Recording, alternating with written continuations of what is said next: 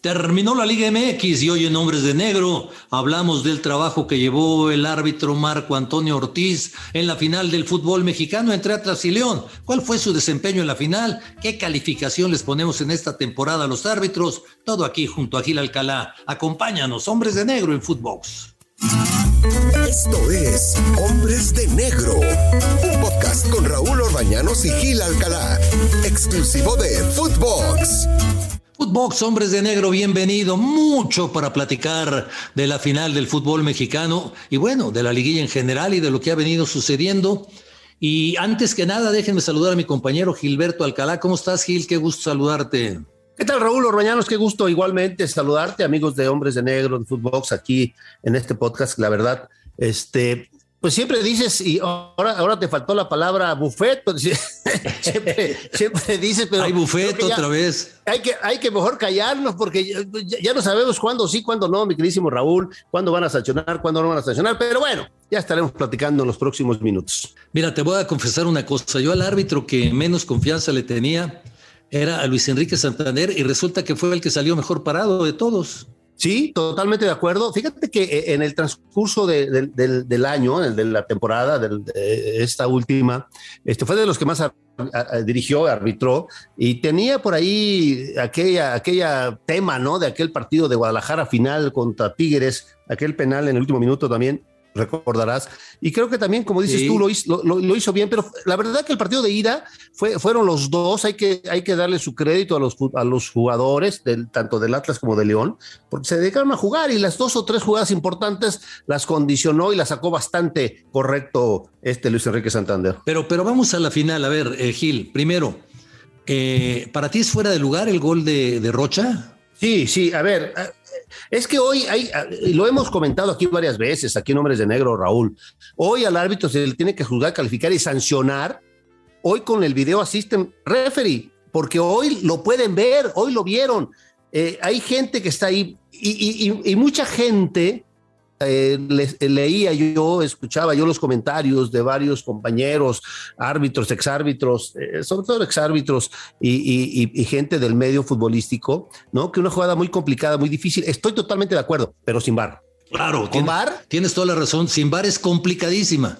Ah, sin bar, eh, sin bar se la doy buena al árbitro y al asistente, pero hoy hay que juzgar, calificar y sancionar al árbitro con bar. Y hoy esa jugada, por Dios, no me echen inglés, que, si la toma, que si está angular, no, no, no. Pero bueno, no, no, no vamos a demeritar y eso, pero sí vamos a hablar y decir lo que pensamos y lo que vimos, ¿no? Porque tampoco estamos, este, perdón por la palabra, tarados. Entonces, es, esto sería responsabilidad absoluta de eh, Eric Jair Miranda y la gente que estaba en el bar. Pero sí, a ver, eh, eh, el, partido cuando cae el gol, se, pierde un minuto, dos minutos que están revisando. Yo creo que yo, si yo hubiera estado en el bar, yo sí mando llamar al árbitro y le digo, tú ven y tú decide.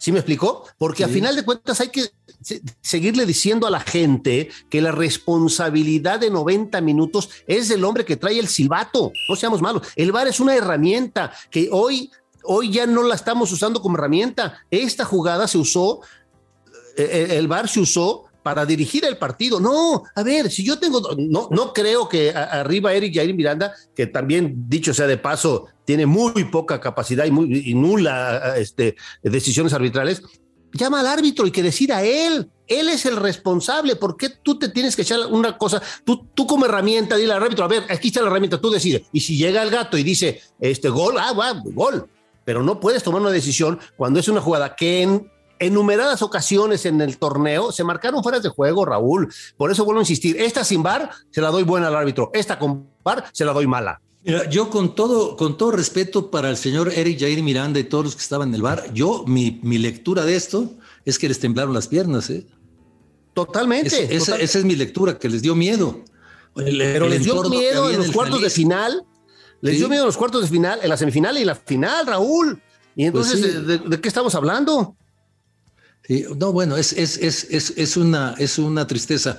Eh, eh, aclarar que el Atlas no tiene la culpa, el Atlas es su partido. No vamos a separar fútbol del problema del arbitraje que hubo, pero si tienes razón, si recuerdas aquel penal, si recuerdas las jugadas contra Pumas, porque también hay otra jugada en donde vienen y le sacan la roja al Puma Gigliotti y es inmediatamente todo el mundo lo relacionó lo que pasaba y lo que había pasado con el jugador de Pumas, con Dineno, ¿no? ¿Te acuerdas? Entonces, ¿por qué en unas circunstancias sí se marca contra un equipo y contra el otro equipo que hoy no vamos a demeritar y vamos a evitar nombres, no se le dejó, se le dejó de marcar todo, no seamos malos. Pero bueno, como bien lo dices tú, ¿no? La verdad, felicitar a Latas, porque además a los 22 que estuvieron en el partido de ida y de vuelta, nos regalaron una gran final, no sé qué opinas tú. No, eh, no, fue muy emocionante. el aficionado en el Estadio Jalisco, en el Estadio de León, fue extraordinario. Ustedes hicieron una gran transmisión, lo vimos por, por televisión y la gente, tanto en uno como en otro, mis respetos, ¿no? Ahora, Gil, aquí te, aquí te escucho decir continuamente y a los invitados también que, la falta de instrucción es algo que está perjudicando a los árbitros. Yo con todo respeto, Gil, lo que pasó ahora no lo veo como falta de instrucción. O sea, yo no creo que, bueno, yo no soy árbitro profesional, ni, ni, pretendo serlo, y siempre que tengo alguna duda recurro a gente como tú, que son los que conocen, eh, pero el, el fuera de lugar lo vi yo y, no veo un exárbitro que haya dicho que no es fuera de lugar. O sea, no, no puedo creer que no lo hayan visto en el bar. Me niego a creer que no lo hayan visto en el bar. Ese lo vieron y no lo quisieron marcar. Y eso no es falta de instrucción. Esa es otra cosa que ya sabemos cómo se llama. Hoy te doy toda la razón, Raúl. Y, sí, efectivamente, hemos hablado y hemos dicho aquí en varias ocasiones que quien está instruyendo en el tema eh, eh, técnico, táctico, en, el arbitraje y en el, en el video assisted eh, referee en el bar están totalmente desfasados. Pero hoy, los que estuvieron en el bar, creo, vuelvo a insistir, el bar es una herramienta que la han dejado de, han dejado de tener esa, esa gran oportunidad que te da la vida, porque, caray, no puede ser que todos los que estamos viendo el partido, porque vimos exactamente lo que vio el bar, o sea, no, no, no vimos otra cosa, o sea, no nos, no nos mencionaron, no nos mostraron otra imagen, que estemos viendo otra muy diferente a lo que están viendo ellos, Raúl.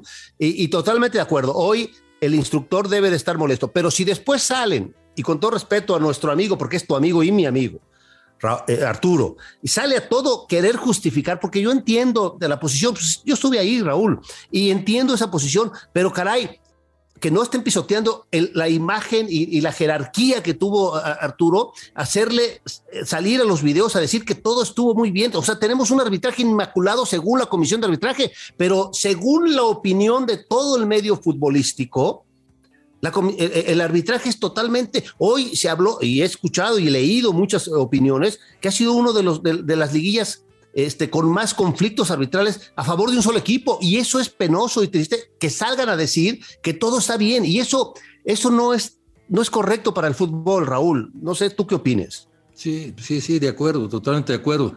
Yo creo que al, presidente de la Comisión de Arbitraje, Arturo Bricio, lo deberían de proteger y, y, evitar esas salidas en donde claro él, o queda mal con la gente o queda mal con el árbitro, ¿no? No va a quedar bien nunca con nadie. No, pero no tiene, no tiene por qué ir a aclarar que ellos, eh, a ver, dice un dicho coloquial nuestro mexicano hermoso, la ropa sucia se lava en casa, en el buen sentido, ¿no? Ahora, pones a, pones a Pérez Durán, este, como, como cuarto oficial, porque saliste a decir que aquel codazo que vimos todos, que era una jugada de, de, penal, y, y, lo pones, y luego se la pasa regañando a los futbolistas. Pues, ¿por, qué, ¿Por qué? Bueno, lo viste ayer, Raúl. Sí, terrible, ah, terrible. Terrible. Entonces, ¿por qué sale a hacer y por qué sale con, esa, con esas ánfulas de grandeza? Pues porque le estás diciendo que hizo extraordinario trabajo cuando creo que no es por ahí el camino. Creo que se van a arrepentir. Te, digo otra cosa. Aquí, mira, con todo respeto para el gato, eh, qué falta de personalidad, ¿eh? Yo lo llamo y le digo, oye, amigo, siéntate y no te vuelvas a parar porque este es mi partido. sí, te digo una cosa, eso lo hacían los árbitros de antes, Gil. Raúl, mira, está mal que yo lo diga. Yo lo hice en una ocasión con, con que en paz descanse con Edgar Luis Raquel y ahí están. Y te voy a decir qué partido. En una, en una liguilla, no me acuerdo si eran cuartos o semifinal. Toros Nesa contra Pumas. Yo lo hice y, y, y, Ulises en otras circunstancias, pero agarré, lo paré en media cancha y digo, aquí te paras y no te mueves de aquí. Lo hice yo, te lo prometo, y, no es por ensalzarme, y ahí están seguramente los videos donde puedo, pueden este, darse cuenta de lo que estoy diciendo, pero sí tienes razón, pero eso al árbitro, bueno, desde que llegan, Raúl, ya lo, ya lo platicamos, desde que llegan, pues llegan en chunga, o sea, están, eh, están en colorario de otra cosa, están, en rockstar, eh, este, pero bueno, así lo quieren hoy, estamos, no sé si sea parte de la cuarta transformación, ya, ya, ya no entiendo este planeta y, este, y este arbitraje. Pues mira, qué pena, qué pena, porque pasará esta final en el aspecto arbitraje con un asterisco, ¿no? Como han pasado otras con algún asterisco, como la del Guadalajara contra Tigres, por hablar de las últimas, ¿no? O sea, eh, son campeones, tuvieron el título, sí, festejaron, ganaron bien, etcétera, jugaron, pero ahí está esto, ¿no? Que, que de alguna manera es una manchita en, el triunfo. En fin, habrá, habrá que, que esperar eh, a ver qué es lo que pasa con el arbitraje. Yo sigo otra cosa sin entender, los dos eh, árbitros que mandaron a Qatar, eh, y bueno, pues el, arbitraje mexicano, me duele decirlo, yo no soy Gil de los que piensen que todo pasado, todo, todo tiempo pasado fue mejor, pero en el arbitraje yo creo que sí. Híjole, pues la verdad. En los, en los, en los árbitros, sobre todo. Porque estos árbitros no son nuevos, ¿eh? Sí, totalmente de acuerdo, ya claro, ya tienen su, historia, su tiempo, y, como tú dijiste alguna vez, eh, en nuestros tiempos también había árbitros este, de, bajita calidad, y no, nadie está diciendo nada, y también nosotros como, como árbitros internacionales nos equivocamos en, innumerables ocasiones, pero la personalidad, la calidad, hoy, hoy llegó Pérez Prado a dirigir los partidos desde la primera foto, o sea, no seamos malos, pero está bien, si hoy la comisión de arbitraje y sobre todo, este, Raúl, desde la Secretaría General, que tú lo has eh, mencionado en ocasiones en este, en este programa de Hombres de Negro, este, están contentos y felices con esta situación, pues allá ellos. Creo que están llevando al despeñadero, como alguna vez se dijo en otros ínfolas de política. Bueno, pues vamos a ver que para el próximo torneo si hay modificaciones, vamos a ver qué es lo que sucede. Por lo pronto, esta liguilla eh, los árbitros, sobre todo los que intervinieron en los partidos esos, pues van a tener ese pequeño tache, ¿no? Y ojalá recuperemos árbitros como Ramos Palazuelos, como Pérez Durán, que eh, son árbitros capaces, pero que tienen, tienen algunas ideas en la cabeza que en este momento no los dejan ver con claridad, ¿no? Sí, seguramente tendrán una reflexión, vienen épocas de reflexión para todos, sin duda ninguna, y, ellos deben entender, ¿no? y, lo único que yo pido es que si salen a decir todo bien de parte del arbitraje, está bien, pero ojalá que dentro del núcleo, dentro de, las reuniones, sí se hable con franqueza y se digan las cosas como son, porque si lo que dicen afuera lo dicen adentro, es por eso que las condiciones no mejoran, Raúl. No sé si me expliqué. Sí, totalmente de acuerdo contigo. Y para cerrar, Gil, te digo una cosa también, mientras que en el fútbol mexicano el arbitraje siga dependiendo de la Federación Mexicana de Fútbol, nunca va a haber la suficiente claridad. El arbitraje debe de ser independiente como es en las grandes ligas del mundo, tener sus colegios de árbitros y de ahí los árbitros salir a dirigir. Pero si tu patrón es el mismo que está jugando, es difícil. ¿eh? Totalmente de acuerdo, totalmente de acuerdo. Creo que lo hemos eh, eh, platicado en varias ocasiones y se ha visto desde décadas y décadas que tenemos dentro, tú y yo, dentro del fútbol. Gil, te mando un fuerte abrazo, seguimos en contacto porque esto no se acaba a pesar de que vienen las fiestas. ¿eh? Se manda un abrazo, Raúl, a los amigos de Hombres de Negro, sin duda ninguna. Suerte, éxito. Saludos, saludos hasta la ciudad de la eterna primavera, Cuernavaca, Morelos, con Gil Alcalá. Gracias, esto fue Hombres de Negro. Esto fue Hombres de Negro con Raúl Orbañanos y Gil Alcalá, podcast exclusivo de Footbox.